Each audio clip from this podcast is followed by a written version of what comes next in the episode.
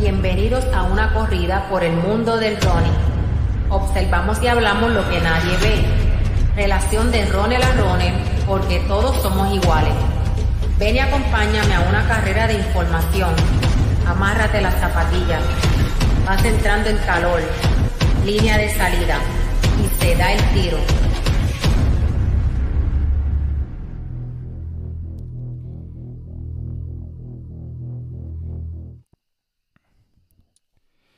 Muy buenas noches, este, por aquí otro episodio más de Solo Running. En esta ocasión vamos a ir abriendo micrófonos rapidito. Aquí en esta ocasión pues yo me siento más que a gusto, ¿verdad? Porque estoy en la liguita mía, en la liguita de los de los Masters, ya los, maduritos. Así que este, muchas veces, ¿verdad? Entrevistamos atletas jóvenes y yo me siento, ¿verdad? Como, como, como un bacaladito. En esta me siento menos bacaladito, ¿verdad? Porque estoy ya, ya estamos en edad.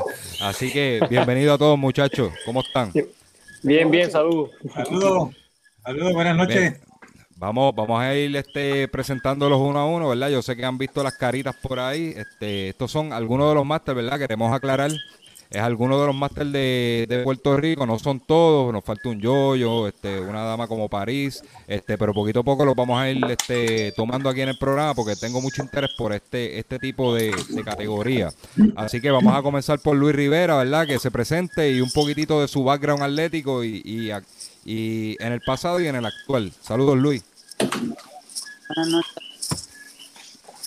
Eh,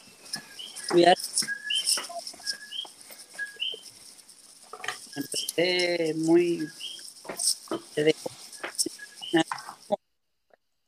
eh, vine a representar al país después de los 29 años y de ahí no he parado de, de, correr y la idea es que seguir manteniéndome y actualmente pues sigo activo, eh, quizá no tanto competitivo, pero pues mayormente como coach y sigo manteniéndome en, en cuestión de, del atletismo.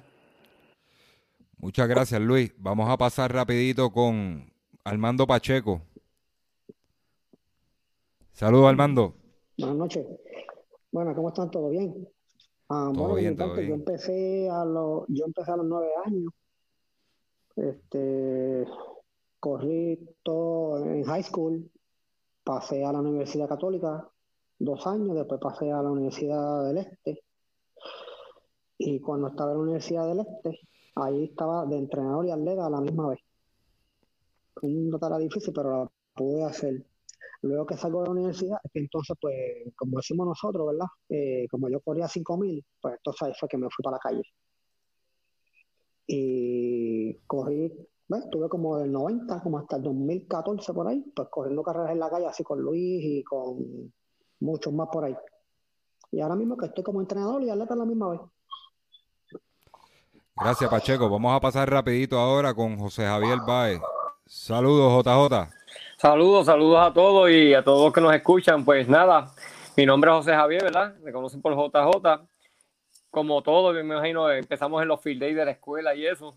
A medida que pasó el tiempo, pues continué, ¿verdad? Pues de la mano de Che Ojeda, Vanessa, este, me, me llevaron donde fue mi primer entrenador, Robin Santiago Ahí empecé a coger todas las liguitas en, Puerto Rico, de la Asociación Juvenil Infantil de Puerto Rico, etcétera. Y de ahí para abajo, pues Pablo Done, la Universidad de Puerto Rico. Y sí, me retiré. Tuve muchos años en el retiro y cuando comencé de nuevo, ¿verdad? Pues tuve que bajar de peso, pero siempre con, con, esas ganas y esa, y esa manera mía de ser, de, de, competir. Y ya ahora mismo, con la mano de Beverly Ramos, pues me encuentro todavía dando palitos por ahí con Luis, con Pacheco, con todo, ¿verdad? Pasando ratos chéveres en los maratones y pasándola bien. Gracias, Jota. Vamos a pasar rapidito con José Escalera. Saludos, buenas noches. Pues mira, en el caso mío, yo pues comencé a eso de los 12 años, luego de que en mi casa pues papi nos diera la oportunidad de practicar varios deportes, ¿verdad? Y ya a los 12 años pues ya yo me estaba encaminando en lo que era el evento del salto a lo alto, ¿está bien? Eh, paso así breve la juventud, saltando pues lo que fueron las justas colgates, las I. Eh, no sé si alguno de ustedes recuerda lo que eran las Olimpiadas del Plata, ¿verdad? Lo de todos los pueblos que eh, pasan por el Río de la Plata. Y ya pues entro a la universidad, eh, Universidad de Río Piedra, bajo la supervisión directa de Carlos Acosta. Hago mis cuatro años universitarios. Entrando a la universidad, hago también pues el equipo nacional eh, juvenil. Esto, y con el equipo nacional estuve cerca de unos 12 años, eh, de manera que ya para el año 2000, entonces yo me retiro. ¿Está bien? Para esa fecha, pues dejo entonces establecida una marca juvenil en triple salto. ¿Está bien? Cuando me retiro en el 2000, me retiré para toda la vida, ¿ok? Así que ahí, del 2000 en adelante, empiezo a jugar baloncesto, cosa que no podía hacer mientras uno es atleta, ¿verdad? Por la, previniendo las lesiones. Y estuve por cerca de 17 años dando cantazos en las canchas, esto, jugando máster, pero en baloncesto. Y me tropiezo con que los hijos míos desean entonces empezar en el atletismo. Y ahí pues ya tú sabes cómo empezó la cosa, me calenté y eh, doy entonces el paso a empezar a competir a nivel máster, lo que hasta ahora pues me ha traído buenos frutos. Esto actualmente pues soy el campeón mundial en mi categoría y estoy rankeado pues, obviamente entre los mejores en esos dos eventos.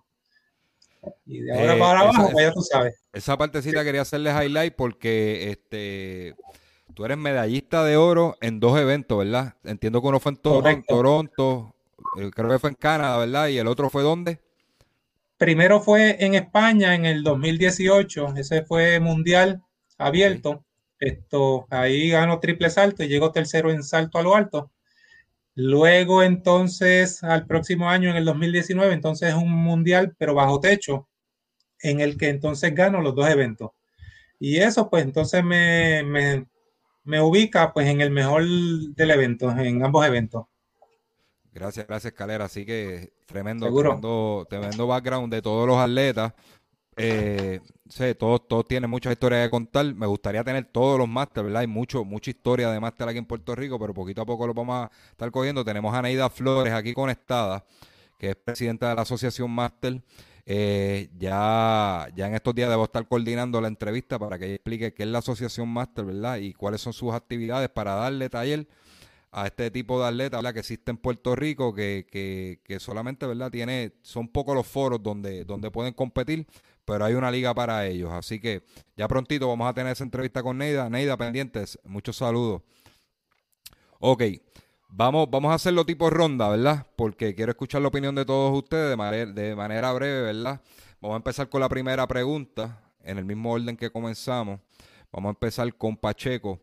Pacheco, este, ¿hasta qué edad ustedes entienden que, es el pick de un atleta de fondo, en el caso de, de esto, de, de escalera, eh, ¿verdad? Atletas de campo, ¿verdad? Más o menos eh, entre qué edad fluctúan este, el pick como tal, ¿verdad? Donde tú puedes ser competitivo y irte, de irte de tú a tú con los mejores de, de del patio, ¿verdad? De la categoría Elite.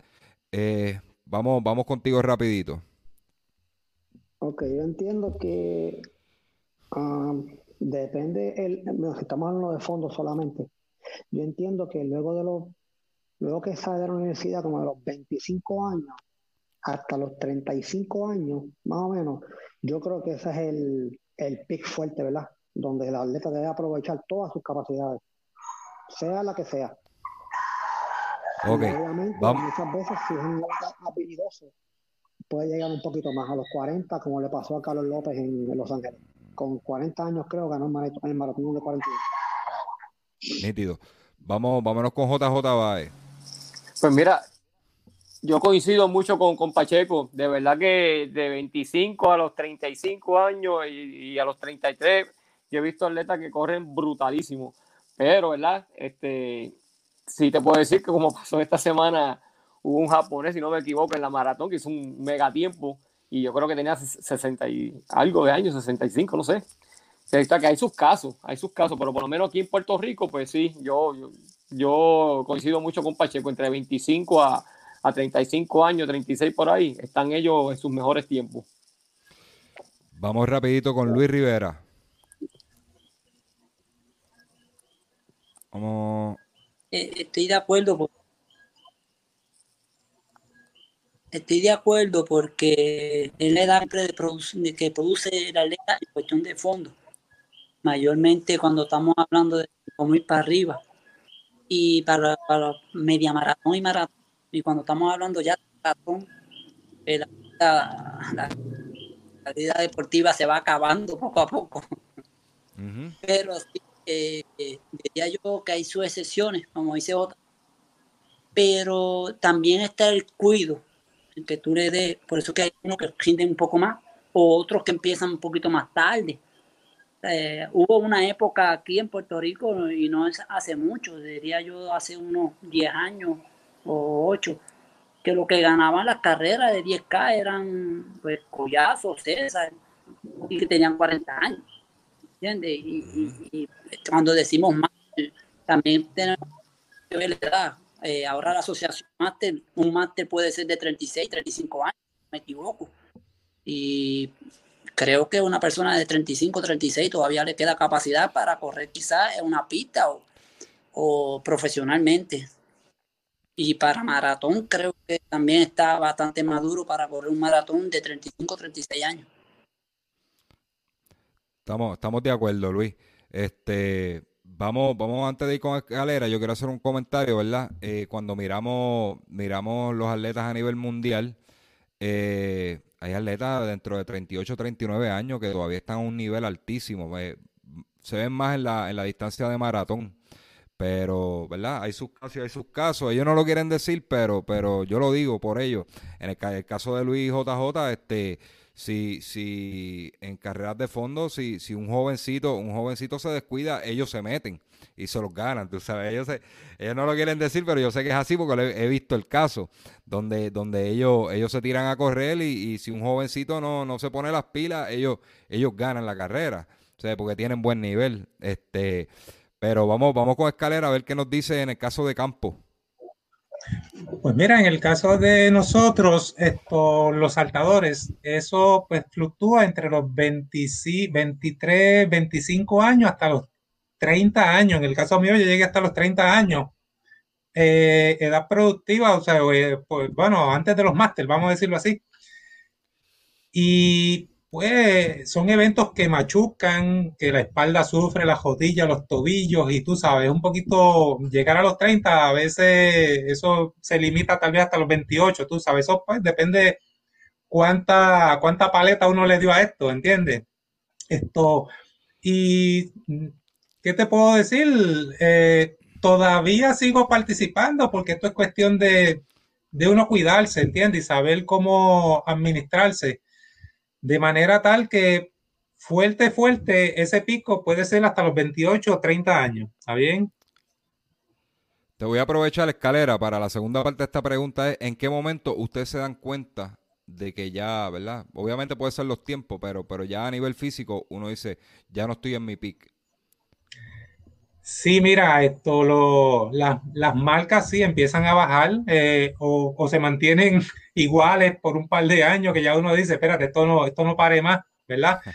Y sí, el cuerpo, como tú mencionaste al principio, el cuerpo envía unas señales, ¿entiendes? Y hay que respetarlas. Y a veces en, temprana edad, 23, eh, 24 años, uno como que no cree en eso y sigue para adelante. Eh, a estas edades yo creo que ese oído se sensibiliza un poquito más y sentimos un poquito y espérate, aguántate un poco acá, espérate, no, no, no le des tanto ahora porque tú sabes, que cuidarse y tenemos que, eh, tenemos que cuidarnos más de lo que nos cuidábamos antes, que antes íbamos a todas. Ahora, esto, esa, e, ese, ese, esa señal, pues yo creo que somos más, más, más, somos más precavidos con ella. Y te puedo decir que entonces esto, el, después de los 30 años, el cuerpo te, el cuerpo te va avisando ya con cuándo es el, cuándo es el tope de esto. Nítido. Vamos, antes de pasar con Luis, este, quiero decirle a las personas, ¿verdad? Que si tienen preguntas para ellos, las pueden poner en los comentarios y con gusto, ¿verdad? Las vamos filtrando y en la medida que se pueda, le vamos a estar pasando las preguntas. Pregunta y a quién. ¿Está bien? Vamos, vamos rápido con, con Luis Rivera. Luis, ¿En qué? Por lo menos en mi caso, pues, yo le, yo le tengo un nombre. Yo le tengo, yo diría la muralla. Es como cuando uno llega al kilómetro 38. Ajá. en la vida, en la vida hay una muralla. y uno este tarudo, se vuelve uno viejo y, uno cree que nunca va a llegar a esa muralla. Pero, y tú sigues luchando para que no chocar con esa muralla. Y ahí empiezan tus lesiones, otra lesión, y tú dices, ¿por qué? Si estoy haciendo las cosas bien, hasta que, hasta que te das duro con la muralla. Y llega una lesión larga y te das cuenta que, que ya no puedes estar repitiendo a menos de, de una 10. Ya tu cuerpo, cada vez que repite una la puedes hacer quizás, pero vas a repetir dos tres y llegas a tu casa y, y ahí es donde te das cuenta, wow, lo que yo hice hoy. Porque me ha pasado a esta edad, a esta edad, yo no sé, me monto con Cardona o con, con, los muchachos y yo ya, yo puedo, vamos. Y cuando llego a mi casa, yo, ya, mañana voy a amanecer machucado. ¿Por qué lo hice? O sea, la competitiva, o sea, estar competitiva y gracias que los pone porque los jóvenes te deberían aprender eso. Eh, en que cometemos errores, somos mayores, pero cometemos el error de, seguir repitiendo, queremos repetir como antes, y llega esa parte donde tú te niegas a llegar a esa muralla. Y en la parte, pues, pues a los muchachos lo han pasado, yo me imagino, en su, en su época o en su evento fuerte eh, eh, yo ir a una cajera y querer hacer lo que antes hacía, o ir a una cajera y yo decir, por aquí yo pasaba antes hasta tres flash y ahora pasó a 340 y sufriendo. Y te da, y te da en la mente, y ahí donde tú empiezas a madurar. Y ahí, dependiendo de la edad, es cuando tú empiezas a madurar, a aceptar eso. Tú empiezas a aceptar a que no, ¿por qué lo estoy haciendo? Ya no lo que hice ya lo hice, yo no lo vuelvo a hacer. O yo no, yo entreno mañana y yo no pienso entrenar tan duro para hacer 31 como antes. Eso no lo voy a, no lo voy a volver a hacer nunca. Ya lo hice. pero cuando tú racionas y está fría la sangre, lo piensas. Pero cuando estás calentito, quieres volver a hacer. Y esa es la muralla. Ya esto no va a volver a hacerlo bien. Y empiezan a madurar. Uno viejo, pero madurando y aprende y se sigue aprendiendo, aprende. Y ese es el proceso que se le explica pues, a los jóvenes. Por lo menos Pacheco que tiene los, sus jóvenes y su... mano, que los jóvenes escuchen, porque cuando uno, uno, yo le llamo no dolores, son achaques. Ya, los achaques llegan y van a seguir dando. Y no importa la edad, es cuando tú te das cuenta mentalmente que ya, esto se acabó lo competitivo, pero no, sigue, sigue activo pero se acabó lo competitivo. Claro, este, mira, por curiosidad, este Luis, eh, ¿qué te dicen los muchachos cuando te pones a dar este tirones, verdad? Hacer 400, 200 con ellos y tú repitiendo al lado de ellos, ¿qué, qué, te dicen? Yo diría que me pasa igual que todos los muchachos, que JJ, Pacheco y Escalera, que uno repite con ellos y uno los desafía. ¿Qué? Y tengo muchachos jóvenes que yo, hasta que tú no me ganes, no vas a mejorar muchachos que quizás hacen 36 y yo, me tienes que ganar. Cuando tú me, ganes a mí, porque es un desafío. Ven a uno como un desafío y ellos mismos me dicen, el día que te gane a ti, te voy a... y, y es un reto para uno, porque uno dice, no me voy a quitar, uno quiere seguir. Pero es, es, el desafío y cuando uno repite con ellos, uno trata de, de ganárselo para que ellos, ellos tienen que mejorar más. si yo con, que tengo 48 años y te estoy ganando en unas repeticiones, en par de repeticiones, ¿por qué tú no lo puedes hacer? y lo veo en la parte de motivación, no tanto de burla y eso, pero es una motivación. Y algunas veces logros que uno tiene, pues ellos lo llevan, pero dárselo activamente ahí en la pista o dárselo en, los fondos, o sea, como dicen en la calle, el condeno viejo este, ¿cómo, cómo puede? ¿Entiendes? Y eso es bueno positivamente. Cuando tú tienes jóvenes contigo, como Pacheco, que tienes grupos con él, pues todo lo que tú le llevas es positivamente, porque tú lo estás diciendo, yo puedo, porque tú no. O sea, no es que yo soy más que tú. Y yo siempre le digo, yo quizás fui bueno, pero tú puedes ser mejor, porque esa es la idea. La idea es llevarle lo que uno aprende, no tanto lo que estudió y las certificaciones que uno tenga, es una experiencia vivida que, nos, que te hace más fuerte para que tú puedas enseñar un poco más y que, lo, y que los jóvenes puedan madurar más antes de tiempo. Nosotros, pues, quizá para la época nosotros aprendimos a cantazos, pero a lesiones y lesiones, pero se puede, se puede. No, no, no es imposible. Claro, gracias Luis. Este, eso es algo muy cierto, ¿verdad? De la teoría a la práctica, este, hay, hay un espacio gigante. O cuando, cuando uno es atleta y uno le da consejo a uno de, sus pollitos por ahí, bueno que lo escuche porque ya ellos, ya ellos pasaron ese tramo, ¿verdad? En la vida y, y, todas las experiencias. Y eso es un buen complemento, ¿verdad? Este, cuando eres entrenador y fuiste atleta. Vámonos con JJ. Bueno, ¿qué, qué te puedo yo decir? Pues mira, eh, cada vez que yo menciono las experiencias, yo, me veo, me veo, y yo seguro que cuando habla Escalera, cuando habla Pacheco, y Pacheco también a su vez, cuando hablan los demás, se están reflejando y es así, de verdad que este, el cuerpo cambia, el cuerpo siempre te va a enviar la señal, lo que pasa es que antes, pues la inmadurez no nos dejaba escuchar. Y esa inmadurez y esas ganas de competir y esas ganas de que hacer lo que fuera posible por tal de estar ready, y no perder tiempo, pues cuando uno llega a esta edad, pues ya yo digo, no, pues este, hoy no me sentí muy bien, pues hoy no di el físico. Pero tampoco es recostarse, ¿verdad? Este, no podemos ser tampoco muy conformistas. Lo que sí es que, como dice Luis Rivera, debemos hacerle caso a los dolorcitos, aquello y lo otro. Eh, cuando el cuerpo, mientras más adulto estamos, la recuperación es mucho más lenta. Yo he tenido la, la oportunidad de, de, compartir con, con, pues, con, otros compañeros atletas que son mis hijos, como si fueran, otros son ahijados míos, y, se los digo, a veces yo los veo y ellos hacen, abusan de, de lo que compensa la juventud. Y cuando siguen pasando los añitos, porque la amistad continúa, nos damos cuenta que yo les viste lo que yo te dije, este, eh, aquella, aquella vez la juventud te compensaba, pero cada vez las recuperaciones van a ser más lentas. Tienes que ayudar al cuerpo a, a respetarlo a darle más cariño y, no es que ya no sirva, porque eso muchas veces yo veo que personas pasan por esa frustración y se quitan porque dicen, no, porque mi, me pasó esto en la rodilla y ya yo no sirvo más para correr. Y no es así. Yo, yo pasé por lo último que tuve fue una, una, una lesión de la espalda, de los discos, y pues prácticamente era, el doctor me decía, uno me decía, mira, yo tuve opto por correr bicicleta, pero no, seguí poco a poco, poco a poco, haciéndole caso al cuerpo, haciéndole caso a, los consejos de, de, amistades, inclusive, tengo que decir así mismo, de, del que nos está entrevistando hoy, siempre, a pesar de que yo soy mayor que él y llevo mucho más años que él, siempre hablaba y le decía, mira, me está pasando esto, aquello, lo otro, y, ese grupo, al igual que el otro grupo Pura Vida, el Johnny Ronnie, pues no, están con uno, ¿verdad? y nos aconsejamos unos a otros pero lo, lo más que yo puedo decirte de, de, la edad, cuando te dice, cuando el dolor llega, este, hay que hacerle caso. Hay que hacerle caso, debemos de, de, de ser conscientes de que no somos niñitos. Y sí, como también dijeron los compañeros, me he visto un montón de carreras donde ven a este viejo balú al lado de ellos y quieren jalar y hacer lo que no. Y, y a veces me hace reír y también me impulsa porque yo digo, no, no, papá, todavía nos queda algo y pues si, si te descuidas te paso por encima. Si no, pues me ganaste.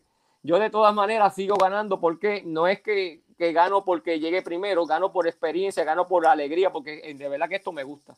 Me gusta, me gusta un montón y cuando salgo, y, y así se lo digo a mi hijado precisamente que sale en el video, que me sigue llenando de orgullo poco a poco y ahora mismo no es, no es un, un niño campeón, pero sí, he visto la madurez deportiva de él y, que me está escuchando y que y él, ve a su padrino que, hace unas cosas que normalmente una persona de su edad no está haciendo y eso les ayuda, les ayuda, les sirve también de, estímulo, de ese extra para seguir hacia adelante con sus metas.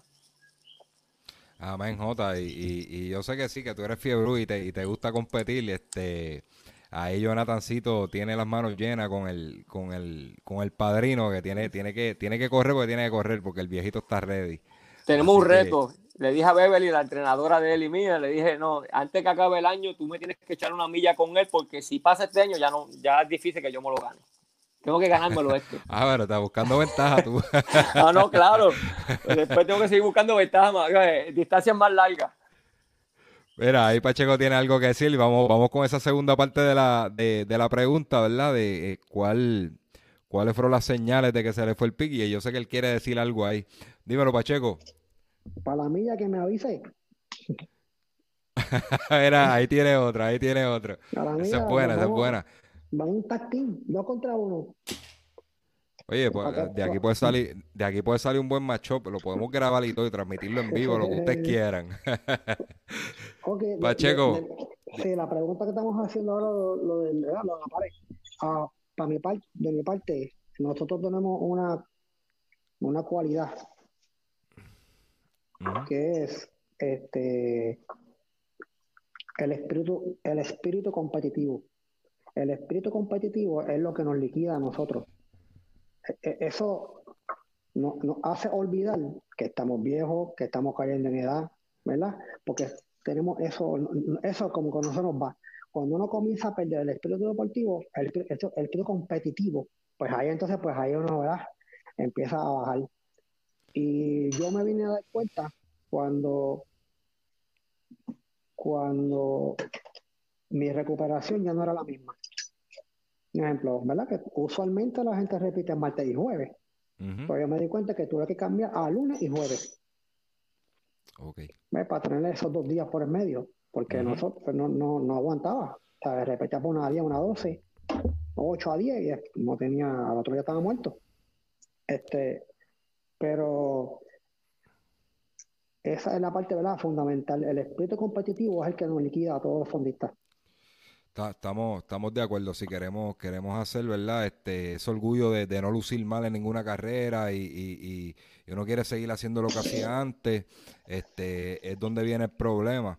Eh, algo que dijo bien curioso Pacheco y tomen nota, ¿verdad? Para eso es que se está haciendo este episodio, para que to- ¿verdad? tomen conciencia de que este, hay niveles y hay niveles y uno tiene que, que ser, ¿verdad? Que ser inteligente y uno decir, mira, este, yo puedo dar lo mejor de mí sin lastimarme, sin este, sin excederme, porque verdad, todo, todos los cuerpos tienen un límite y, por, y por las edades, así que este, esa es la razón de este episodio. Un dato bien importante que dijo Pacheco ahí es el tiempo de recuperación. Este, una persona de 40, 45, 50 años no se recupera igual que un muchacho de 25. Un muchacho de 25 te repite para unos 10 o menos. Hoy y mañana está como si nada, por ahí. Este, nosotros hacemos una cosa como esa. Bueno, JJ me vio que en un relevito que hicimos, un compartir, hicimos un relevito, tiré un- una, una 6, una 6, un 400 allí y por poco me tienen que tirar agua por encima. Eh, este, y al otro día yo estaba que no podía ni andar. Con un 400 que hice, imagínate el, el, el daño que sufrió mis músculos por hacer eso. ¿Entiendes? Pues yo no estoy a ese nivel fue un sobreesfuerzo, pues este uno sí se, se pone medio payasito así y, y hace, ese- hace eso- esos errores, ¿me entiendes? Presión Pues, de eh, grupo. Sí, no, y este, por lo mismo, por lo mismo, la, la, la cuestión competitiva, este, J estaba con nosotros allí, este, me entregan el relevo como con 25 metros de, de- de ventaja. O sea, este, perdón, el, el otro, el, el otro competidor tenía como 25 metros de ventaja. Y un, un individuo que corre, que corre- para su edad corre bien, otro máster más. Este, y yo tuve que, que abrir a correr por ahí para abajo, que cuando miré el reloj, tiré una 6 la 400 que yo apenas hago, hago qué sé yo, 1.25, 1.20, repitiendo los 400 y me quiero morir. Entonces, ima- imagínate el sobreesfuerzo, ¿verdad? Y esas son las cosas que uno tiene que evitar, son errores que uno comete. Gracias a Dios no, no se fue a consecuencias mayores, pero este son cosas que uno hace, por eso mismo que estamos hablando del espíritu comp- competitivo. Y en cuanto a la parte de la recuperación, está- estaba yo de silla de ruedas, estuve como dos días así, porque el cuerpo no se recupera igual.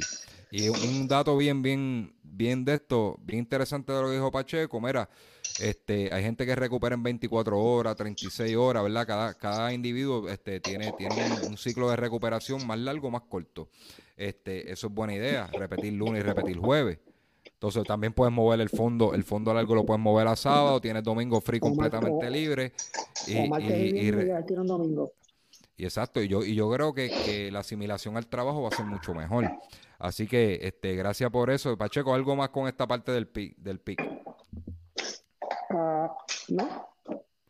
Vamos, vamos a hacer una pausita rápido y vamos a, vamos a leer varios comentarios porque se han desbordado aquí. Este, Ustedes son personas este, bien queridos. Parece no, yo sé que sí, son bien queridos. Vamos rapidito por aquí. Tenemos aquí a, a Fotorro, este, Fotorronel So- Rosario, muchas bendiciones. Carlos Saya, el fotógrafo de fotógrafos.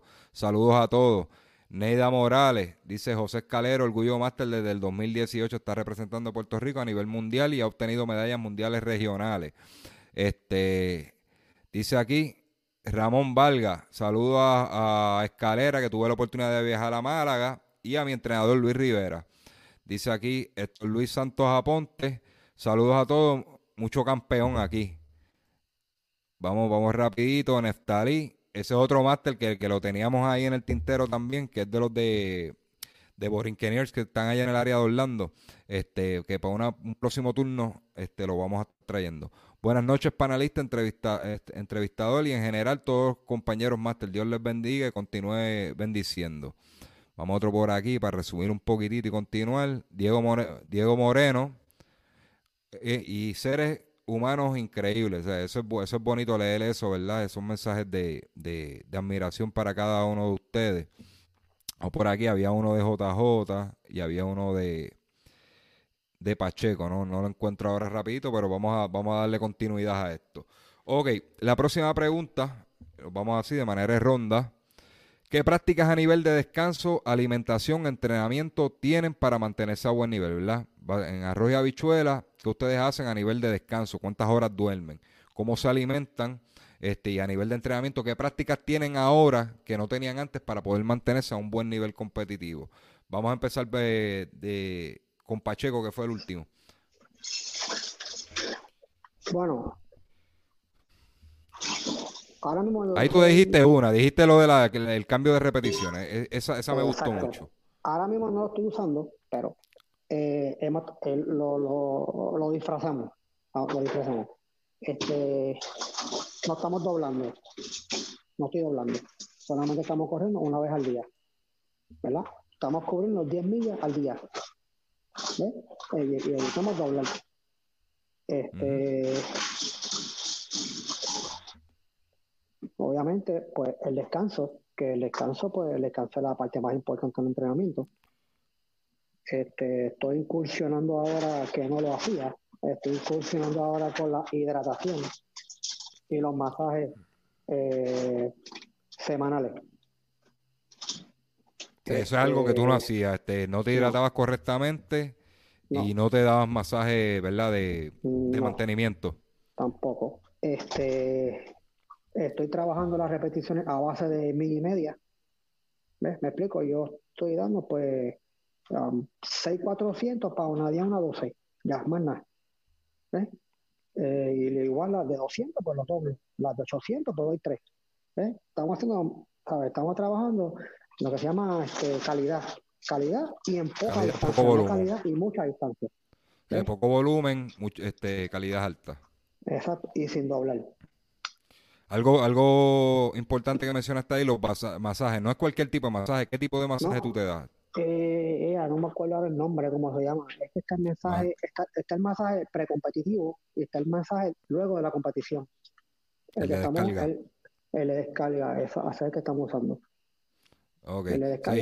y no es y no es cualquier y no es cualquier experto, ¿verdad? Porque no no es no es este tipo de masaje donde te sobran como una librita de pan por encima y, eso, son gente que saben saben del deporte y, saben descargarte y saben soltarte nudos y todo eso. Así que este... trabajando como me, me trabaja en, mi caso una pantorrilla derecha que me trabajo. Este, pues él me da ultrasonido primero y después me hace el masaje. Ese, es el detalle. a nivel de alimentación, Pacheco, ¿comes de eh, todo pues o te cuidan algunas cosas? Ah, no. Eh, yo siempre he dicho, ¿verdad? tenemos, tenemos nosotros, tenemos que comer proteínico, ¿verdad? Que si yo sé que eso se escuchará, ¿verdad? Como de alta sociedad, ¿verdad? Eh, churrasco, ¿verdad? Este, ah, un ejemplo, pues si un churrasco con pasta, y, ya y un poquito y una porción de pasta y se acabó y aparte de todo pues para la boca. Eh, yo estoy usando un ¿cómo es que se llama la muchacha? ¿la de las comidas? Nani Nani Smith. No la que la de estoy usando una esas comidas que tú las compras con proporcionadas que son que tú las mandas a pedir y te las dan ya unas porciones bien poquitas ¿verdad? Pues yo las estoy comprando, que una porción bien sencilla. al principio me quedaba con hambre, pero ya, ya pude calcular ¿verdad? Esas porciones pequeñas, mi esposa me echa muchas frutas y guineos y cosas, y me mantengo en, todo el día con esa, esa porción pequeña y en la, y en la noche también. Se bajo en grasa, bajo en sodio, bajo en azúcares. Sí, entiendo lo que, lo que me quieres decir. Este, sí, que son muy buenas prácticas, ¿verdad? Que ya, ya, ahora nosotros de, de mirar la comida engordamos, este, ya a esta edad, ¿verdad? Y, y, hay que cogerlo con calma. Vamos a pasar con JJ. Dímelo. Lo, lo, que hacía en la semana, la semana de la carrera, que uno hace, ¿verdad? Uno va al training. Cuando uno va al training, tienes que comer menos. Porque si tú vas al training, empiezas a comer más. Cuando llegue el sábado, está. Eso, eso, es un de, eso es un detalle que se falla mucho y más cuando, cuando muchos joggers van a, van a hacer maratón, están dando un volumen bien alto de millaje, se acabó el maratón y siguen comiendo igual. Y siguen comiendo igual y es porque no están midiendo la cantidad calórica. Exacto, esa, esa semana siempre, yo como digo yo, esa semana, esa semana siempre yo la odio, porque tengo que comer bien poco, y comer bien poco, comer bien poco, porque pues, para, para llegar light, para llegar como estaba. Pero tú estás, consciente, estás consciente de que tiene que ser así. Mucha gente no está consciente de eso y siguen comiendo. Tiene que ser así. No tiene que ser así. Sí, tiene que ser así. Y como te expliqué, hay que comer proteínico. Proteína, ¿sabes? Cosas que son almendras, carnes puras ahí, ¿verdad? Y, y, ya. y, y, eso es lo que va al organismo. Si no saben, si no saben cómo bajar la cantidad de calorías que tienen que consumir, en la, en la página de YouTube de Solo Running hay un video que yo explico, una herramienta que se llama MyFitnessPal, que es para contar calorías, y hay otro video que es cómo tú calculas manualmente las calorías que tienes que hacer de acuerdo a la cantidad de trabajo, ¿verdad? Y, de, y tu vida diaria. Y eso es una buena práctica después de haber salido un maratón, que bajar las cargas completas, bajar también la, el consumo calórico. Vamos a pasar con JJ rapidito. J, ¿Qué, qué prácticas tú tienes este, a nivel de alimentación, descanso, etcétera, verdad? Ahora que para tú poderte mantener este, competitivo.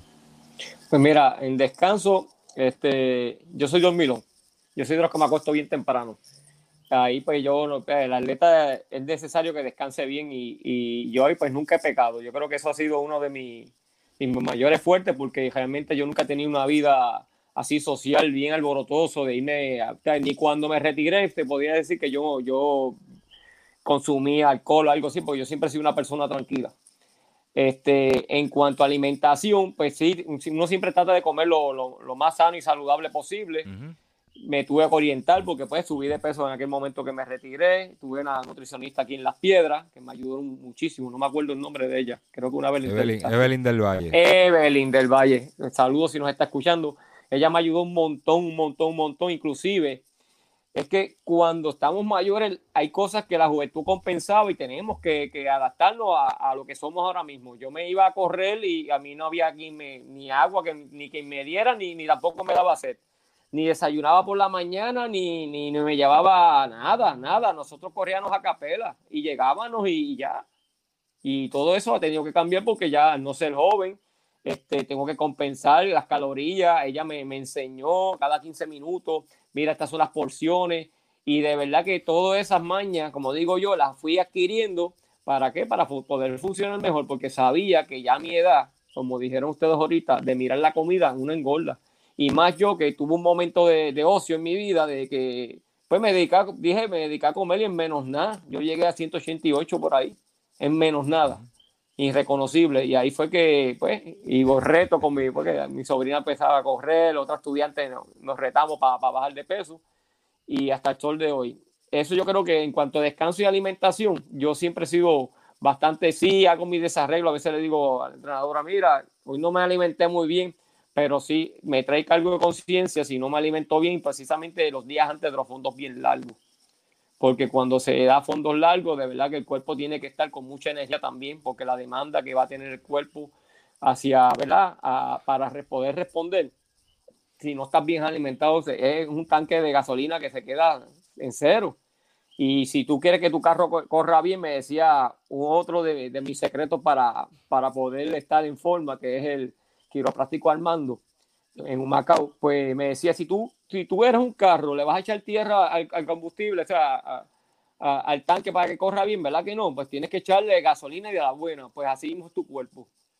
Y de verdad que, que me ha funcionado eso, el alimentarme lo mejor que pueda. En caso de los masajes y eso, como dice Pacheco, sí, eh, me ayuda un montón, Felipe Papá, eh, tenemos un montón de personas por aquí en el área, por lo menos en el caso de nosotros por aquí, eh, Toñín, Felipe Palacio, este, Lemuel, Lemuel Sánchez, hay varios, y eso sí, ya yo por la condición mía de la espalda, ya yo tengo cita hasta verano, y en verano vuelvo y tiro las otras con el mando quiropráctico, que es el que me ayuda a mantener la espalda lo más sana posible y, y pues tratar de, de, siempre estar en condición para, para, para, poder correr y hacer mis entrenos. Le dicen el mecánico al individuo. Sí, otra cosa que se le añadió, se le añadió a, a, mi, a mi estilo de vida, pues tú sabes que cuando uno es joven, ya, ya uno como que, y flaco, ya uno dice, ya, yo uno tiene las abdominales ya marcadas, ya uno, a mí no me hace falta eso, pues sí, el físico. El físico fue otra cosa que se le añadió. Este, se empezó, ya sabes bien tú, empezamos en, para el tiempo de la pandemia y creo que, que pues todas esas cositas que siguen llegando y consejos que siguen llegando cuando hablamos entre máster, cuando hablamos entre personas, cuando hablamos con, con personas que realmente están estudiando y, y siguen esto, porque lo, lo, más importante de todo es no creernos porque somos viejos o porque llevamos tanto tiempo que lo sabemos todo. De verdad uh -huh. que no. Surgen tantas y tantas cosas nuevas. Y uno lo aprende de los más jóvenes, muy, casi siempre uno lo aprende hasta de los más jóvenes. Y yo siempre pues tengo el oído abierto. Yo puedo estar en una pista y, y veo lo que están haciendo, esos fondistas que yo lo otro, y me puedes creer que después salgo yo, así sea para cualquier otra tienda, por no mencionar acá y dar promoción, ¿verdad? A comprarme bandas elásticas, aquello lo otro, porque eso a mí me puede funcionar. Y así sigo, me sigo innovando, innovando, claro, no voy a ser siempre le, le, pregunto a la entrenadora, le digo, mira, ¿qué tú crees? Y me, aconseja un montón en cuanto a eso y gracias a Dios, pues me he mantenido bien y me siento bien de la espalda. Hay un detalle bien importante que mencionó JJ y yo soy testigo, ¿verdad? Eh, eh, la parte del físico. A veces, ¿verdad? Corremos toda la vida por talento y, no trabajamos el físico. Ya de por sí, en eh, nuestro cuerpo funciona de esa manera. Según vamos envejeciendo, vamos perdiendo masa muscular y también densidad ósea. Este, que por lo tanto, o sea, el impacto a nuestros huesos eh, se va a sentir más porque estás perdiendo de, densidad ósea, pero ¿cómo tú lo proteges? Trabajando el físico, alimentándote bien. En el caso de JJ, pues JJ empezó a romperse y lo estuvimos hablando una vez y este y él adoptó, eh, de soy testigo, ¿verdad? Este, él adoptó la parte de, darle al físico, trabajar el físico y, se ha podido mantener corriendo, ¿verdad? Con una lesión de la espalda este, que es un poquito seria y se ha podido mantener corriendo y, y el cambio ha sido significativo. O sea, ¿con qué, ¿qué, les quiero decir con esto, verdad? Que, que las pesas no son para los fisiculturistas, también los atletas. Los atletas tienen que hacer un poquito de físico, no es que tienen que ir a dedicarle este, todos los días en un gimnasio, pero por lo menos hacer algo este, y fortalecer el cuerpo, ¿verdad? Y más esas áreas débiles, sea el hamstring, sean los cuádriceps, sea las pantorrillas, trabajar esas áreas de, de debilidad. Hay un detalle que no, que no mencionaste, este, pero quiero que lo menciones tú. Este, ¿Qué tú haces cuando terminas de entrenar? Yo sé que tú andas con una loncherita. Eso no falta. Todo el mundo que me ve y llevo para mí para los demás. Mi lonchera siempre está llena de, pues, de, de mi Gatorade, de agua. La fruta, mi, mi sobrino siempre dice, no, ahí o, o guineo o manzana, pero siempre tiene que haber fruta. Este, inclusive sobrecitos de hidratante ¿Por qué? Porque sé que los primeros 30 minutos, o sea, lo, después de entrenar fuerte, los próximos 30 minutos son cruciales para que tú a ese cuerpo le, le, le, envíe buena comida, buena nutrición y, y, porque a veces esperamos hasta que llegamos, nos quedamos dando lata en la pista, a veces hasta sin agua. En, eh, o sea, no digo, me, me, quiero incluir, pero yo no lo hago. Este, nos quedamos dando lata en la pista, a veces hasta sin agua y hasta que no lleguemos a nuestra casa, que entonces pegamos a, y a veces lo primero que nos encontramos es lo que comemos, que es hasta peor, muchas veces no encontramos cosas buenas. Pues uh -huh. por eso yo, yo les exhorto a que sí, que anden siempre con merienda, con, inclusive no hay que ir a correr para, para llevar merienda, esa lonchera usted la lleva dentro del carro y si vas a un sitio que, que se tarda la cita que yo el otro, pues vas un momentito al carro y meriendas y qué sé yo. Pero sí, eso antes yo, yo tampoco lo hacía, porque realmente eso, para mí meriendas son los que están en dieta, pero realmente no, no, es una persona que, que quiera estar saludable, pues debe andar con sus meriendas y así, este, y compartir también, y así, este, conseguir, ¿verdad? Lo que quiere, que, que es un cuerpo sano. Mira, este... Y, y, en adición, antes que me olvide, las vitaminas y todo eso también las descuidamos, las descuidamos. Llega un momento que ya eso es la, como letanía, no, no, eh, manténgase, manténgase así religiosamente y verás que, que funciona, todo eso funciona. Con vitaminas. Sí, yo también Con por lo menos las vitaminas, vitami- las vitaminas yo las uso en la mañana siempre, ¿verdad? Después de comer, y pero que, que decir que, que yo pase mucho tiempo sin, sin variar de las vitaminas, no, yo siempre tengo diferentes y no solamente vitaminas, ¿verdad? Que, que tengan que ver con la, con la cena nada más, no, no, también tengo que ver, acuérdense, las coyunturas ya no son iguales, tenemos que buscar cosas nutrientes que nos ayuden a los huesos, a, la- a las diferentes articulaciones, porque a medida que pasa el tiempo, eh, siguen, siguen como que poniéndose un poquito más crunchy y pues tenemos que, que darle, darle, darle, darle, darle de blue, de blue de 40 para que suelten. Gracias, Jota. Tremendo. Este, ahí Jota añadió la parte de la alimentación, ese bloque, cuando él habló del bloque de después de entrenar, es que uno tiene un- un- una ventana de 30 a 45 minutos para echarle algo al cuerpo, ¿verdad? Reponer algo en lo que uno se puede sentar a comer bien, antes de que el cuerpo empiece a sufrir más daño. Este, por eso, eso es un tema que lo podemos tocar después bien a fondo, eh, traer un nutricionista y traer un fisiólogo que expliquen qué, no- qué le pasa al cuerpo durante esa ventana de 30 a 45 minutos. Ese, ese tema me interesa. Escalera, cuéntame, ¿qué prácticas tú tienes, verdad? Este, a nivel de alimentación, descanso, para poder mantenerte competitivo. Mira, una pregunta que yo siempre escucho que se le hace a las personas adultas del deporte, ¿verdad? Y la tan reciente como a Peco González los otros días, que qué comía Peco, cómo se alimentaba Peco. Y pues, todas estas personas mayores, personas que pasan de 90 años, tú le preguntas y te hablan de las viandas, de las verduras, eh, bien alimentados, comiendo de la tierra, que se le llama alimento de la tierra, ¿verdad? Eh, muchos vegetales. Pues, ¿qué pasa si lo, lo traemos a la realidad, ¿verdad? Yo, o sea, yo puedo, yo pude haber comido todo eso, pero si cambio esos hábitos, de nada me va a servir, ¿verdad? Hay que continuarla. Así que quiero comenzar entonces con lo que es el descanso. Como dice JJ, esas horas de descanso son tal vez, yo no sé si es lo más importante en esto, chicos. El descanso es bien importante. En el caso mío, yo con seis horas, yo puedo funcionar, pero si toco las ocho horas, amanezco heavy, ¿ok? Menos de seis horas, puedo funcionar, pero voy a tener señales de cansancio, de agotamiento, ¿entiendes? Son bien necesarias esas ocho horas de descanso, ¿ok? Esto, el descanso, y pues cuando me refiero al descanso, es ese descanso de, de dormir, el, del sueño, ¿está bien? Si durante el día tienes 15 minutitos y los puedes coger a eso de las 2, 3 de la tarde, mejor todavía, ¿está bien? Entonces, con la cuestión de la alimentación, eh, yo he sido buen diente, ¿está bien? Eh, yo no paro de comer, ¿está bien? Y, y a lo mejor en tiempos de juventud tú podías estar, pasar la merienda y sin problema, pasabas el almuerzo y seguías, porque volvemos a lo mismo, tú sabes, en ese tiempo nos, comía los, nos comíamos los niños crudos y, se, y tiramos los huesitos para atrás, pero ahora, si, ¿sabes? si queremos seguir en esto, debemos de ser responsables, ¿está bien? Así que dentro de lo que es la alimentación, esto está lo que es una buena hidratación, ¿está bien? Hacer las tres comidas y hacer las tres meriendas, ¿está bien? En el caso mío, eso es una clave brutal, ¿está bien? Yo puedo desayunar fuerte y si no cogí la merienda, créeme que me va a pasar factura porque me descuadro, ¿está bien? Eh, las meriendas son bien importantes y yo creo que ¿sabes? necesarias, punto, ¿está bien? Eh, podemos tener un día, una semana normal, esto, y pues llegó el fin de semana y podemos hacer un poquito de alboroto y hacer un pequeño desarreglo y volvemos a la normalidad, ¿está bien? Porque no todo va a coger siempre bien, ¿está bien? En el caso de cuando tenemos competencia fuera del país, en el caso mío, eso se altera, ¿está bien? Porque yo no voy a tener el mismo patrón que tengo en casa. Procuro mantenerlo, hacer las tres comidas y una merienda. Pero cuando estamos en competencia afuera, no vas a comer lo mismo que tú comes en tu casa. No vas a comer como, o sea, como te cuidan en la casa, ¿verdad? Y gracias a mi esposa, que esa mujer me tiene heavy.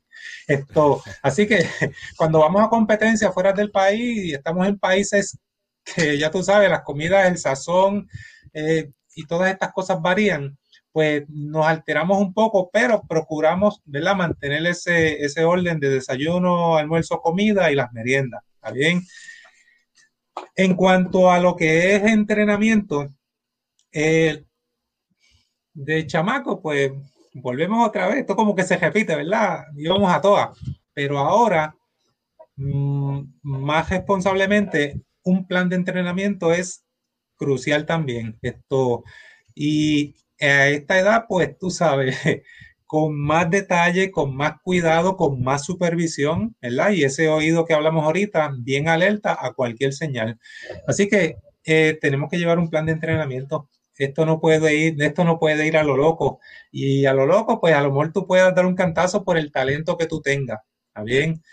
Pero en algún momento, pues se te va a pasar factura, ¿está bien? Eh, ahorita Santana me parece que estaba hablando algo que es cuando uno se le pega el chamaquito al lado y uno quiere eh, braviar. En el caso mío, eh, yo tuve esa señal jugando baloncesto, vamos, antes de empezar en el atletismo. Y yo la donkeaba chévere, a dos manos, de espalda, Ave María, un salvaje pero llegaba el momento ya después de los 35 años que yo quería subir y como que, espérate, ese canasto como que, y trataba y esos tobillos, esas rodillas, eh, ajá, ¿qué está pasando aquí? Así que ahí entonces, eh, eh, esto dando un poquito atrás a lo que eran las señales, ¿verdad? De modo que entonces el entrenamiento viene a jugar esa guía, ¿verdad? viene a jugar un papel bien importante en la guía de uno pues por la edad, esto uno por el, eh, eh, eh, el evento que uno hace, ¿verdad? Que le exige. En el caso de los fondistas, pues tiene pues la cuestión de los tiempos. En el caso de nosotros, pues la cuestión de la saltabilidad, pues no, no trabajo con la misma saltabilidad que trabajaba cuando estaba en los 20. Así que la saltabilidad la voy bajando un poco, las repeticiones, los tiempos, pues, también al igual que ustedes, pues van bajando.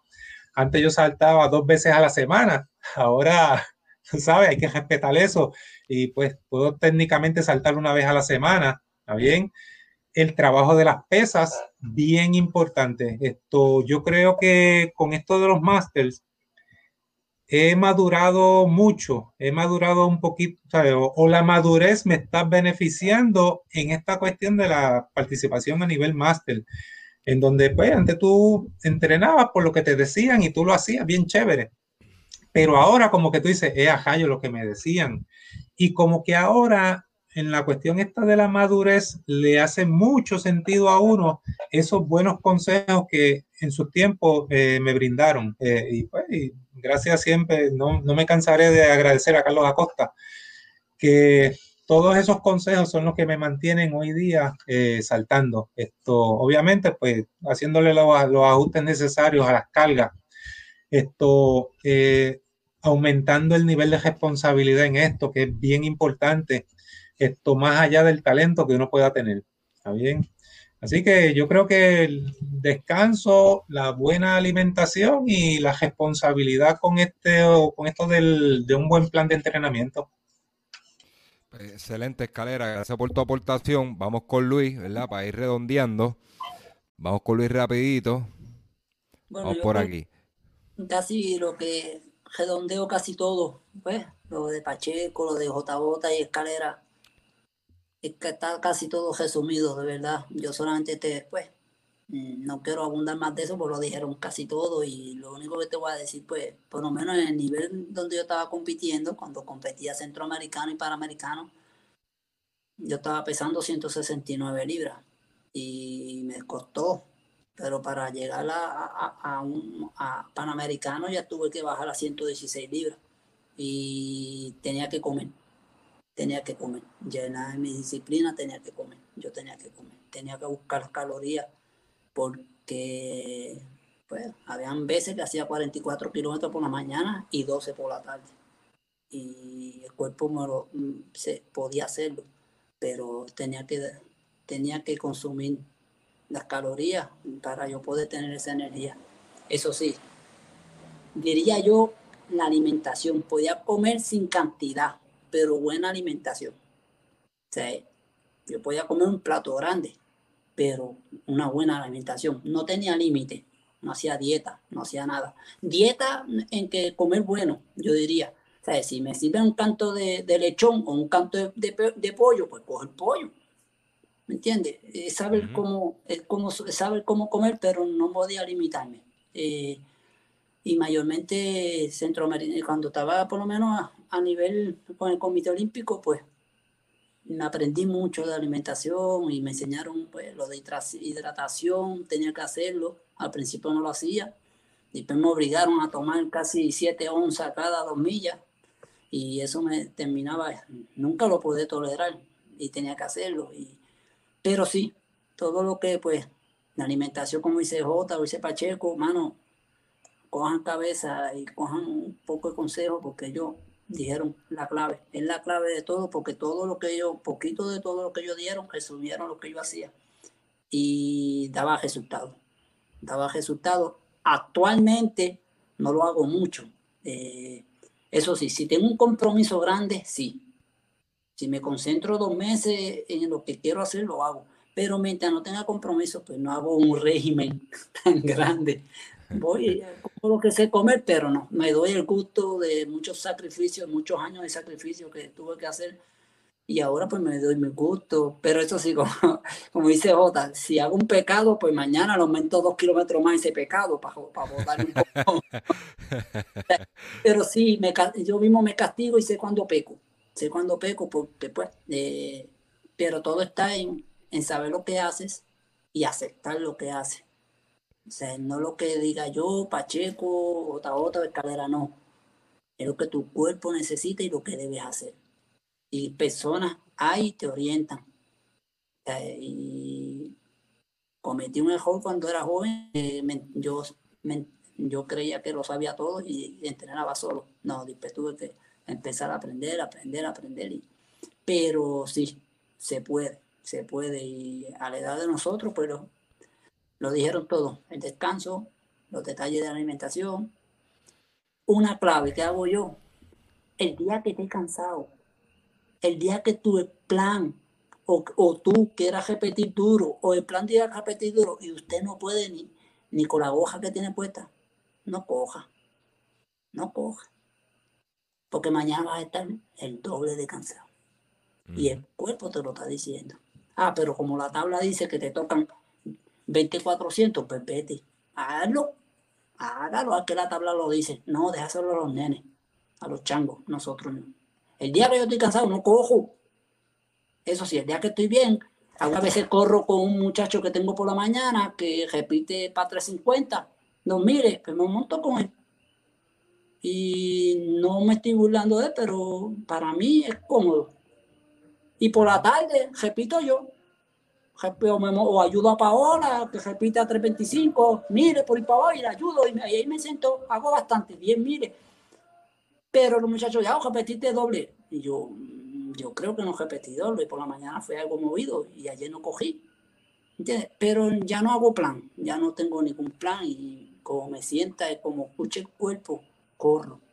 El que lleve un plan, pues nosotros escuchamos el cuerpo y después miramos la tabla los jóvenes miran la tabla y sigan cogiendo, porque de verdad lo tienen que hacer.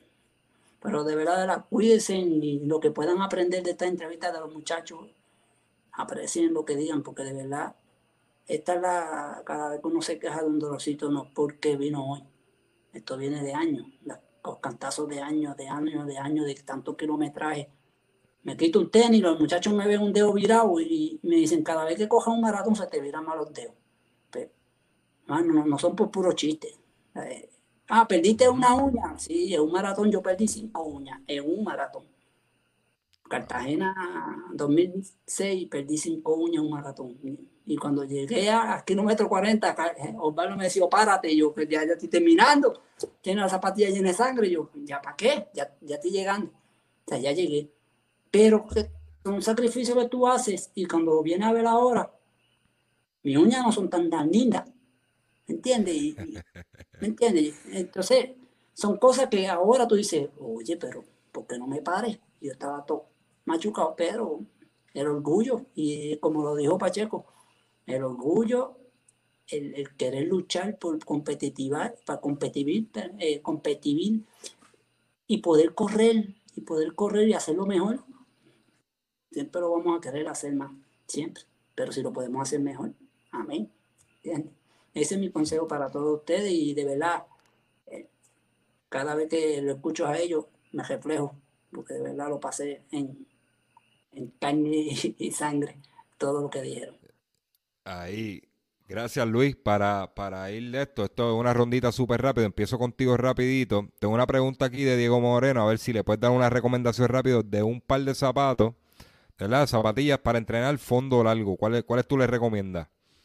Ya, pero yo tengo una teoría más, más lógica que siempre que me dicen, ya, ¿cuál es la zapatilla mejor que yo? La mejor que te quede.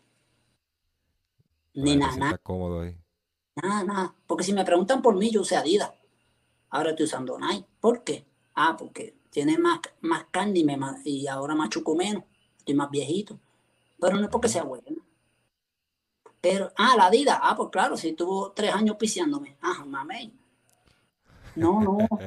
Te puedes, cuando tú vayas a comprar zapatillas, ve la que te quede mejor. No es la más linda que se vea en el mostrador. Es la que te quede mejor. Mídete seis pares, porque va y coge si te sola- solamente. Mídete seis pares y camina.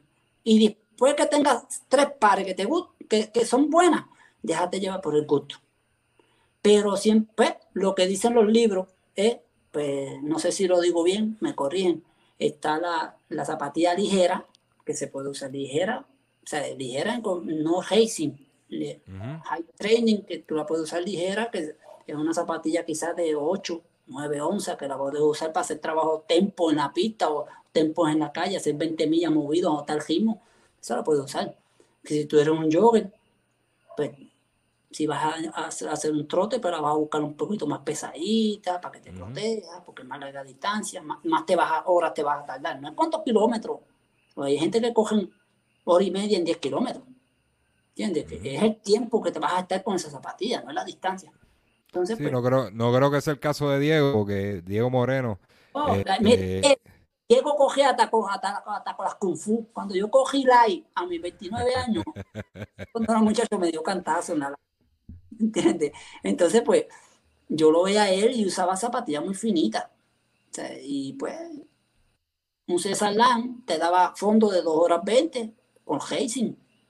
Y feliz. ahí- Yo daba ahí es 2 que- horas 20 con Racing, tenía que parar dos días. ¿Entiendes? sí, no, ahí es que viene la fascitis plantar, porque es que no, Eh, no, no Pero lo dominaba. Son personas pues que tú no te puedes, igual que la zapatilla. Esa zapatilla es buena, pues te quedará buena a ti, pero quizá a mí no.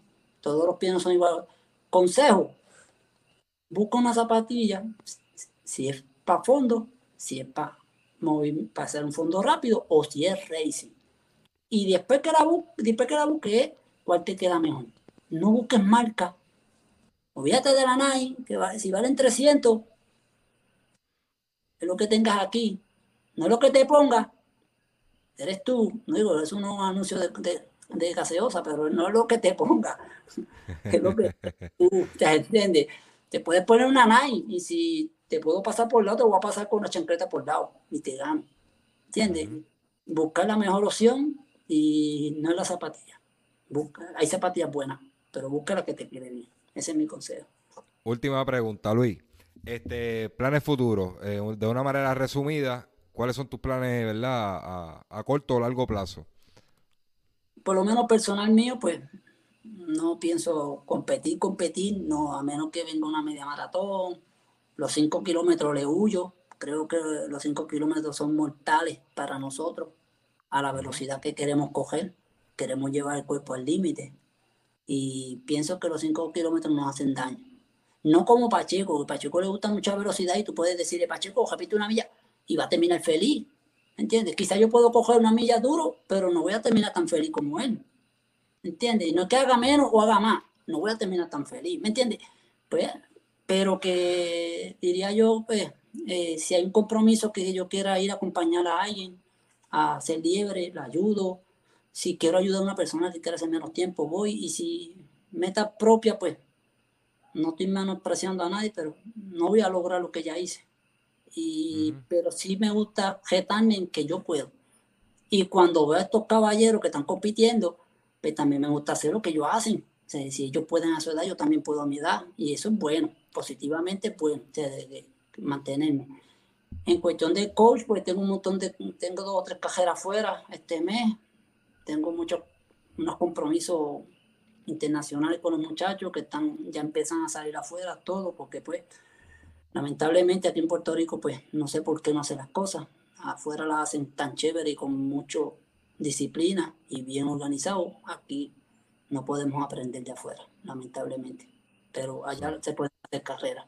Eh, allá pues tengo muchas carreras, con, tengo ahora mismo sobre unas seis carreras internacionales, contando a los cajeros importantes sobre buscar la marca olímpica y muchas cosas que van a pasar con Paola, con Luis Rivera, con Cardona, con Cristian, con Chu, digo Arnaldo, que hizo una, una seis de bajito.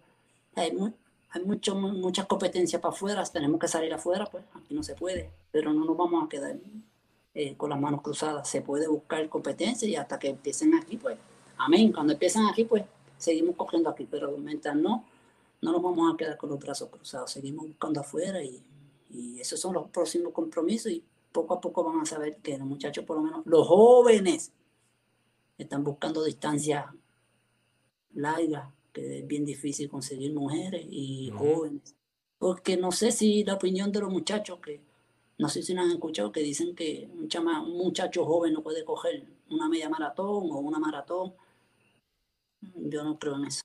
Yo creo que Puerto Rico puede tener jóvenes, jóvenes de 24, 25, que pueden representarnos. Y no tenemos que esperar a los 32, o los 35 años a que un a una persona mayor o a una persona más. respeto la opinión de todos, pero mi opinión es que yo creo que tenemos dos piernas y dos brazos. Y si los keniatas vienen aquí con 18 años a ganar el San Blas, ¿por qué nosotros no podemos ir con 19, 20, 21 años a ganar allá? Eso es un punto. No creo, es la nuestra cultura, sí, nuestra cultura. Lamentablemente, pues, nacemos, gateamos y nos ponen unos tenis. No nos dejan caminar descalzo. Déjalo caminar descalzo para que fortalezca ese tobillo, pues no. Pero esa es la cultura de nosotros, y, pero con mucha fe gracias a Dios, pues los jóvenes que sigan mirando, no tanto, digo, no criticar a Pacheco, los jóvenes para la pista, pero yo quiero los jóvenes para el fondo. Pacheco los jala para la pista y yo los jalo para el fondo. Están cruzados. Sí, pero para eso te los gustos, ¿entiendes? Entonces, pues, eh, mucha, mucha gente me dice, oye, los jóvenes tú los metes para el fondo. Y yo, pues, bueno, eso, eso lo que... Pero un punto claro fuerte del fondo. Todo atleta que coja la light y, y esto nadie me lo va a negar. Todo atleta que coja en la LAI, que haya cogido 5 mil y 10 mil, de 10 quizás 8 o 7, siguen cogiendo en la calle y su vida deportiva sigue siendo en el deporte. No sé si un muchacho que coja 400 metros, coja la y, y después salga de la LAI y se acabaron, se acabó, se perdió ese talento, no vuelve a coger más. Pero el fundista es fundista para toda su vida. Eso no lo va a perder, eso está en la sangre. Y tiene que ver también con la cantidad de taller que hay. Este, para fondo hay taller, ¿verdad? Este, hay mucha carrera aquí en Puerto Rico, pero en el caso de, de, de 400 eventos de campo, pues no, no son tantos los eventos. Pero el fondista te da, te da salud. El fondista va a querer buscar más salud, aunque no sea bueno. O sea, no estamos hablando de elite. Estamos hablando de, de jogger, que quizás cogía un 5000 al aire quizás nunca dan una medalla, pero siempre usted donde iba a los 5 kilómetros, va a los 10K y se lo disfruta y siempre va a querer coger, siempre. Y esa es la idea, buscar ese estilo de vida que siempre haga deporte en su vida. Pero pues, eh, eh, esperemos que, que, esto cambie y que podamos coger un 5K, un 10K ya pronto para el año que viene, si yo lo permite. Amén, yo espero que sea antes. no sé. Pues gracias Luis, vamos, vámonos con, con escalera, escalera, rapidito, planes futuros. Pues mira, estoy desde que empecé con la cuestión de los máster, empecé en la categoría 50-54 años. Mi mejor marca, eh, mi mejor marca hasta ahora es 13 metros 35 centímetros en triple salto. Salté 13 metros 70 en el campeonato nacional del 2019 ¿ok? Y eso me pone cerca de lo que son los 14 metros. Mi meta futura es buscar esa marca mundial en el triple salto dentro de esa categoría que es 14 metros 44 centímetros. Bien, así que esa es la meta que tengo ahí entre ceja y ceja. Esto, seguir pues entrenando fuerte para esto. La pandemia a algunos le ha hecho daño, a otros nos ha beneficiado y no sé si se han dado cuenta, marcas mundiales por ahí están a todo lo que da y es por el tiempo que yo creo que la gente ha tenido para poder entrenar esto. Así que metas futuras, pues esa, tratar de buscar esa marca mundial. Eh, competencias, pues loco por competir, sí, definitivamente estoy listo para competir. Esto, eh, opciones, pues hay que subir a Estados Unidos, a la Florida, a Virginia, esto, vamos a ver qué se presenta. Tengo unas competencias por ahí en marzo, pero en la pandemia pues me tiene, eh, contaminarme por ahí, tú sabes, eso me tiene pues en 3 y 2. Esto, así que surge ya una pequeña ventana eh, a nivel federativo. Hay una competencia pues el, primaveral que va a ser en Carolina.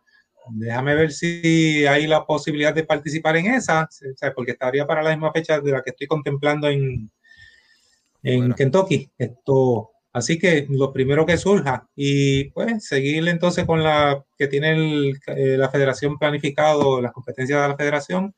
Esto, y el verano, pues ahí entonces está lo que es el campeonato de Estados Unidos, Master, eh, tratar de entonces participar en esa.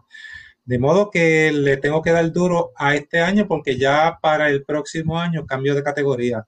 Esto, así que el sueño mío es establecer esa marca mundial en triple salto y después de ahí pues tenemos que ir pues paso a paso, cómo va uno, cómo está la salud, ¿verdad? Esto es lo más importante. Así que, eh, y dentro de todo, pues mira, da el máximo, así tengas 12 años, 14 años, 15 años, 20 años, tú das el máximo, no importa la edad que tengas, ¿está bien? Y como dice Luis, esto de eso del jogging, eso es para toda la vida.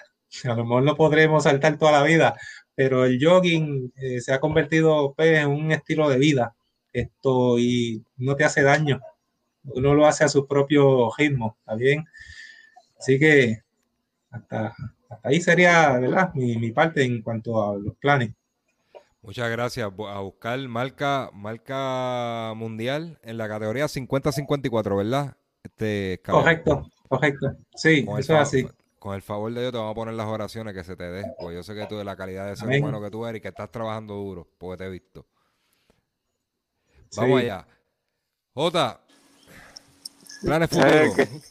pues mira, este, como dice Luis, este, yo le huyo a los 5000 metros, o sea, a los, 5K en pista, mientras no los pueda hacer, no los hago.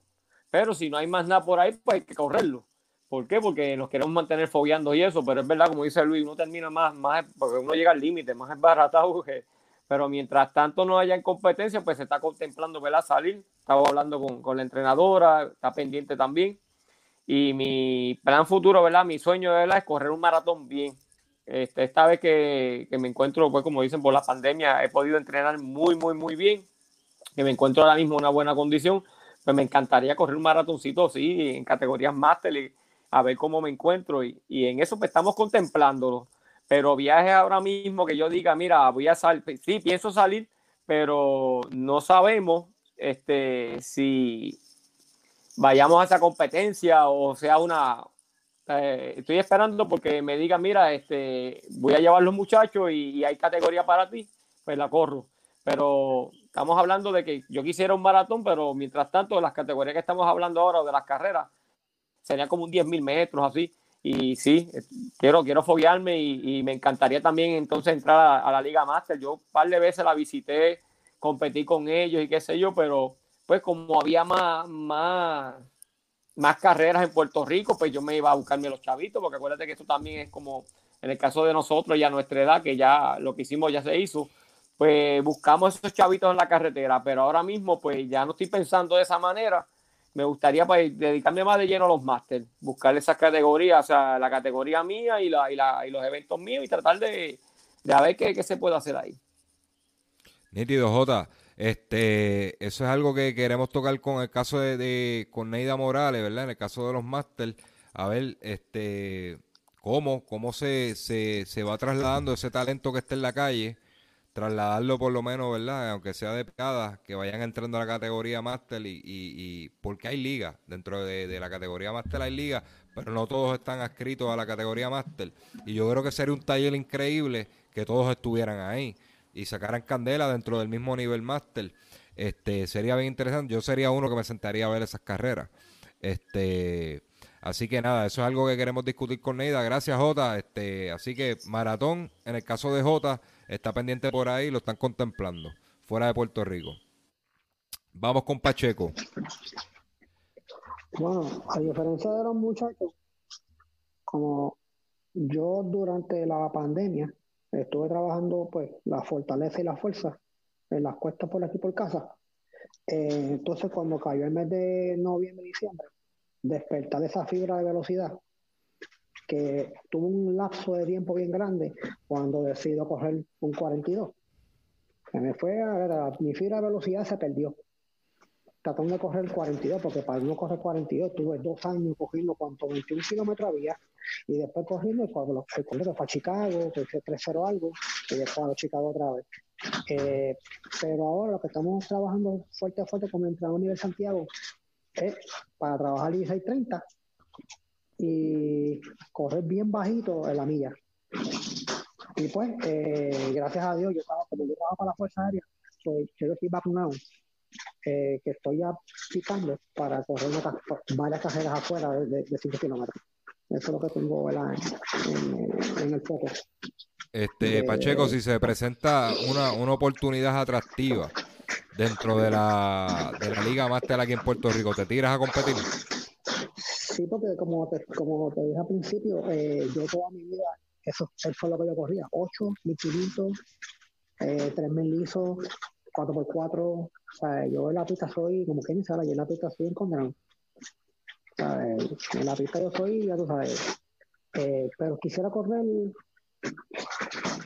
8, yo, yo quiero que si entro a un máster específicamente eh, a correr 1500.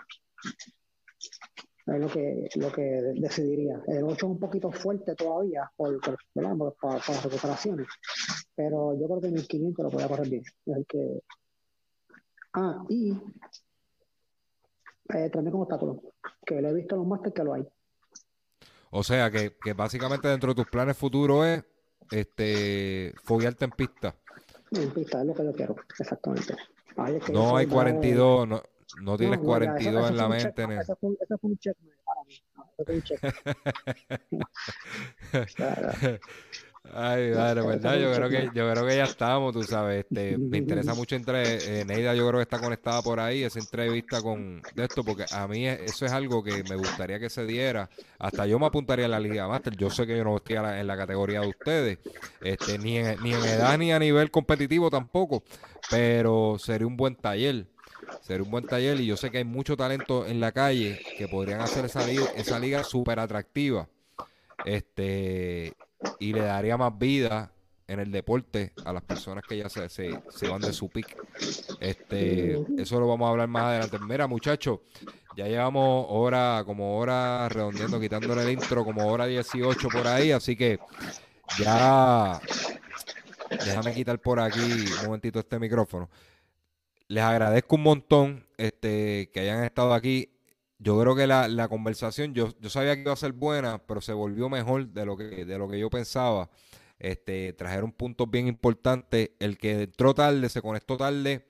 Este, se ha mantenido el número ahí también de personas conectadas. El que se conectó tarde, les recomiendo o que la vea desde el principio o que la busque eh, más tarde o mañana en la mañana. Ya va a estar en, formato de audio, que la puede escuchar en su carro, conectado en el, en el Bluetooth de su carro la puede escuchar en audio solamente, la va a poder ver también en YouTube, va a estar disponible. Mi recomendación, eh, más fácil guiar y la pone en el, en el, en la, va a estar en iTunes disponible, Spotify y Anchor, la pueden escuchar. Muchos tips bien importantes, ¿verdad? De personas que fueron de un nivel bien alto, competitivo, y cuando se les fue el pick, tienen unas prácticas, tienen unas prácticas que los han podido mantener a un nivel, a un buen nivel todavía, ¿verdad? Prácticas de alimentación, descanso, cómo, cómo repiten, cómo, cómo descansan, así por el estilo, así que, que pueden escuchar todo eso. Muchachos, mil gracias, mil gracias por esto. Esto de los máster va a seguir así. Este, quiero contactar a Yoyo. Estaba Neftali por ahí, que le dije a Carlos, a Carlos Martínez que se lo dijera, que, que estaba pendiente por ahí. A París, quiero traer dos o tres y, y en otros tipos de eventos para, para, para exponer esta categoría a Master, ¿verdad? Y saber cómo ellos piensan y todavía son gente que tienen ese mindset competitivo y a mí me encanta escuchar eso porque me, me siento a gusto, ¿verdad? Me siento a gusto en este tipo de conversación. Este, así que nada, muchachos, que tengan muy buenas noches. Déjame de, de- desconectarle los micrófonos, abrirle los micrófonos aquí. Luis, gracias. Escalera, gracias. Pacheco, gracias. JJ, gracias. Gracias un millón a todos. Javier. Siempre a la orden. Sí, estamos disponibles siempre y los máster, las puertas están abiertas. Bienvenidos. Vamos, vamos, vamos a hacer algo por ahí. eh, Este, y la millita de Pacheco y JJ, eso lo vamos a cuadrar por ahí para Ah, que. no, a las millas necesito, gente fuerte porque el ahijado en está mejorando mucho. Bajo la cuesta. Dale, nos- nos vemos, muchachos. Gracias. Vamos. Bye.